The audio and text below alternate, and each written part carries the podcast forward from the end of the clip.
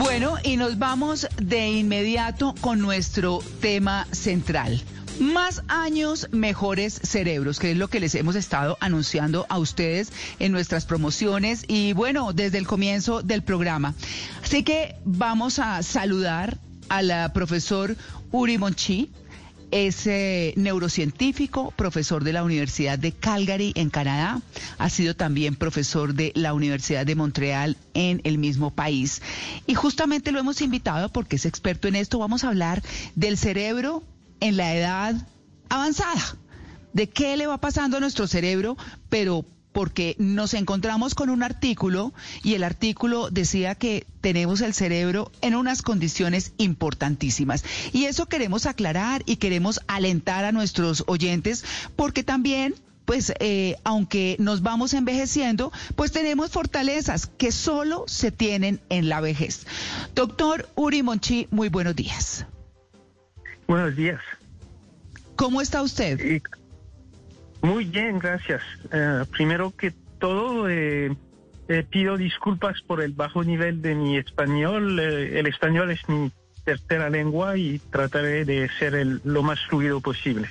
No, está perfecto, doctor Monchi. No se preocupe, que lo escuchamos muy bien. Lo que, tal vez lo que queremos preguntarle primero es cómo funciona el cerebro normalmente en las actividades cotidianas y cómo cambia su eh, funcionamiento a partir o a medida que avanzan los años. Bueno, el, funcionamiento del cerebro en, las actividades cotidianas parecen simples para nosotros, pero es muy, muy complicado. Eh, involucra billones de neuronas y y, mucho más conexiones entre ellos. Eh, con el envejecimiento se, se pierden neuronas y conexiones, pero el cerebro eh, eh, tiene una, una, una muy buena habilidad con la vejez de compensar para eso y es muy recursivo. Sabe sabe utilizar su energía cuando lo necesita y no perder eh, y, no eh, y, no perder sí. perder tiempo y energía.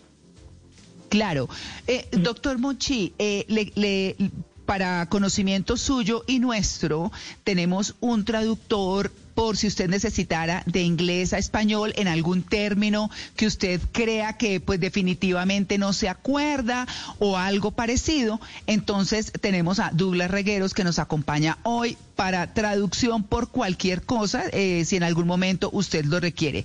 Mi segunda pregunta eh, tiene que ver justamente con las creencias que hay.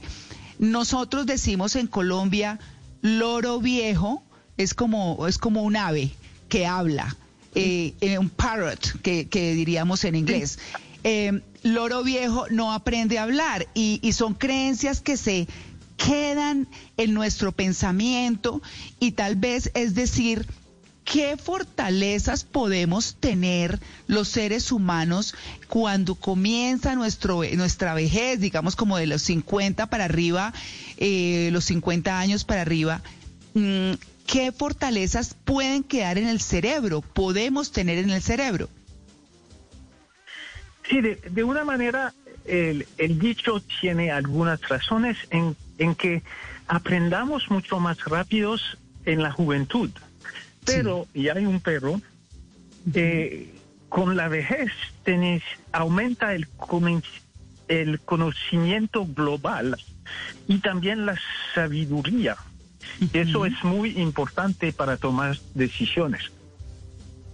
Claro. Bueno, ahí está. Esa es una noticia positiva, porque sí, es como cuando uno dice, eh, si el joven supiera y el viejo pudiera es un poco eh, lo que hay ahí. Mis compañeros, doctor Monchi, tienen preguntas. Malena.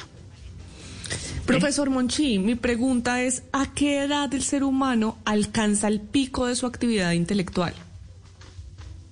Eso es una muy buena pregunta.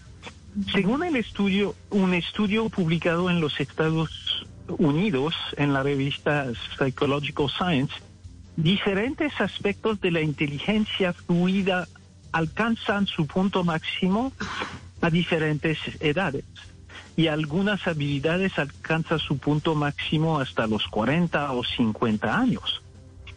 Pero el importante es que a cualquier edad está mejorando en algunas cosas, está empeorando en otras y está estancando en otras. Probablemente, probablemente no haya una edad en la que haya alcanzado su punto máximo en la mayoría de las cosas y mucho menos en todas. Mauro. Eh, eh, profesor Monchi, ¿cuáles son las habilidades más fuertes cuando somos jóvenes y cuáles son las habilidades más fuertes cuando llegamos a viejos en términos del cerebro, hablando del cerebro? Eh, bueno, el cerebro se desarrolla más eh, cuando estamos jóvenes y se puede aprender eh, de manera más fácil cuando estamos jóvenes.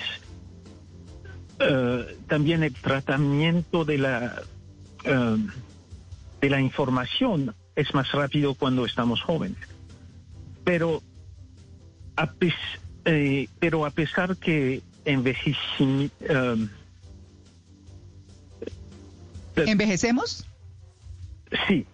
Sí, getting older. Tenemos, ¿Sí? as we get older, eh, tenemos muchos conocimientos acumulados y, el cerebro eh, usa sus recursos de manera más optimal. Por lo tanto, en personas mayores eh, con buena salud, el cerebro sigue funcionando muy bien. Y, y acumulamos cosas como el vocabulario hasta mayores de edad.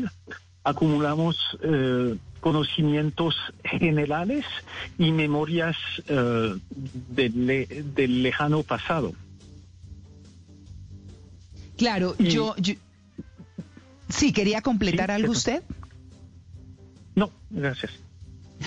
Bueno, muy bien. Eh, yo quiero regresar un poco al eh, dicho que le comenté y es si el joven supiera y el viejo pudiera, que hace referencia a que en la juventud pues existe mucha capacidad, como usted también lo mencionaba hace un momento, pero poca sabiduría, poca experiencia, digamos.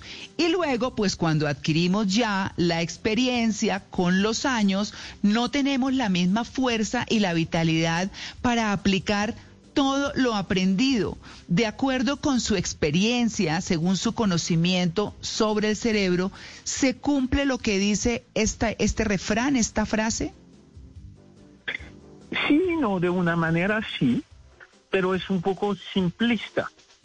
Eh, a, varias edades, eh, eh, en todas las generaciones, el humano que tiene salud funciona muy bien, no, no está tan limitado. Pero también hay que verlo de una manera más positiva y, y decir que las interacciones entre la generación, entre las generaciones, eh, las diferentes generaciones se, se, se complementan muy bien. Sí. Y así, por eso juntos trabajamos mejores. Eh, sí. Y, así, y, y, una, de una manera es una ventaja. Y, claro. Y, es muy importante de, que, que la gente de edad no, no siguen en, en isolación. Claro. Muy bien. Juan. Sí. Profesor, eh, una, una pregunta, profesor. En resumen, ¿cuáles son las características del cerebro de una persona mayor?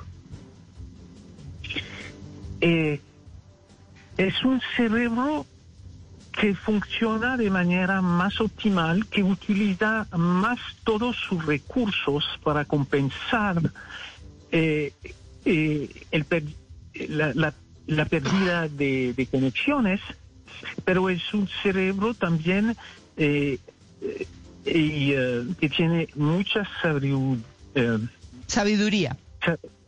sabiduría y que um, y, que tiene la ventaja de la experiencia que no tienen los jóvenes. Claro, por supuesto. Es que ese es un tema. Uno, uno, ¿qué podría decir que definitivamente se, o sea, qué definitivamente se pierde con los años y cómo compensarlo? Eh, se, se, pierde la, eh, la velocidad, eh, pero y, y, también algunas eh, capacidades de, de memoria a, a, corto plazo, pero se compensa con se compensa con con mantener su, su cerebro activo y y, uh, y, seguir y seguir utilizando su cerebro eh, de manera y, y, seguir con habilidades mentales. Un, mm. problema que se ve a veces en la gente que se jubilan mm. es que de un día al otro paren, paren de utilizar su cerebro eh, de una manera eh, eh, mucho. Eh, es que pueden tener un, trabajo muy muy complicado y, trabajan mucho y de un día al otro parar todo. Por eso es importante cuando, uno se jubila de planificar actividades claro. y, mantener el cerebro activo. Claro. profesor, ¿cuáles son las peores actividades, las que más dañan nuestro cerebro? Yo quiero responder la, la pregunta en al revés. ¿Cuáles son las mejores? ¿Cuáles son las mejores, profesor, entonces? Eh, eh, por ejemplo, leer, eh, hacer ejercicios de memoria y todas y, y, y todo eso. Pero eh, también muy importante es mantenerse, eh, eh, hacer mucho ejercicio físico, porque ah, como lo sabemos ahora, el ejercicio físico ayuda mucho a mantener un cerebro saludable y también tener una alimentación sana como por ejemplo la, dieta eh, mediterránea con aceite de oliva, pescados, legumbres, eh, frutas y todo eso. Claro, eh, digamos que en ese sentido mucha gente habla de hacer los crucigramas o puzzles, ¿no? sí, sí, por ejemplo también, escuchar música, leer, eh, de todo eso, ¿eso sí funciona realmente? Ayuda. No va, ah. si, si una persona tiene una enfermedad del cerebro, no, no va a curarla, pero por la gente que están en eh, que, que están saludables pero mayores de edad, todo eso ayuda. Y hasta en las enfermedades ayuda un poco.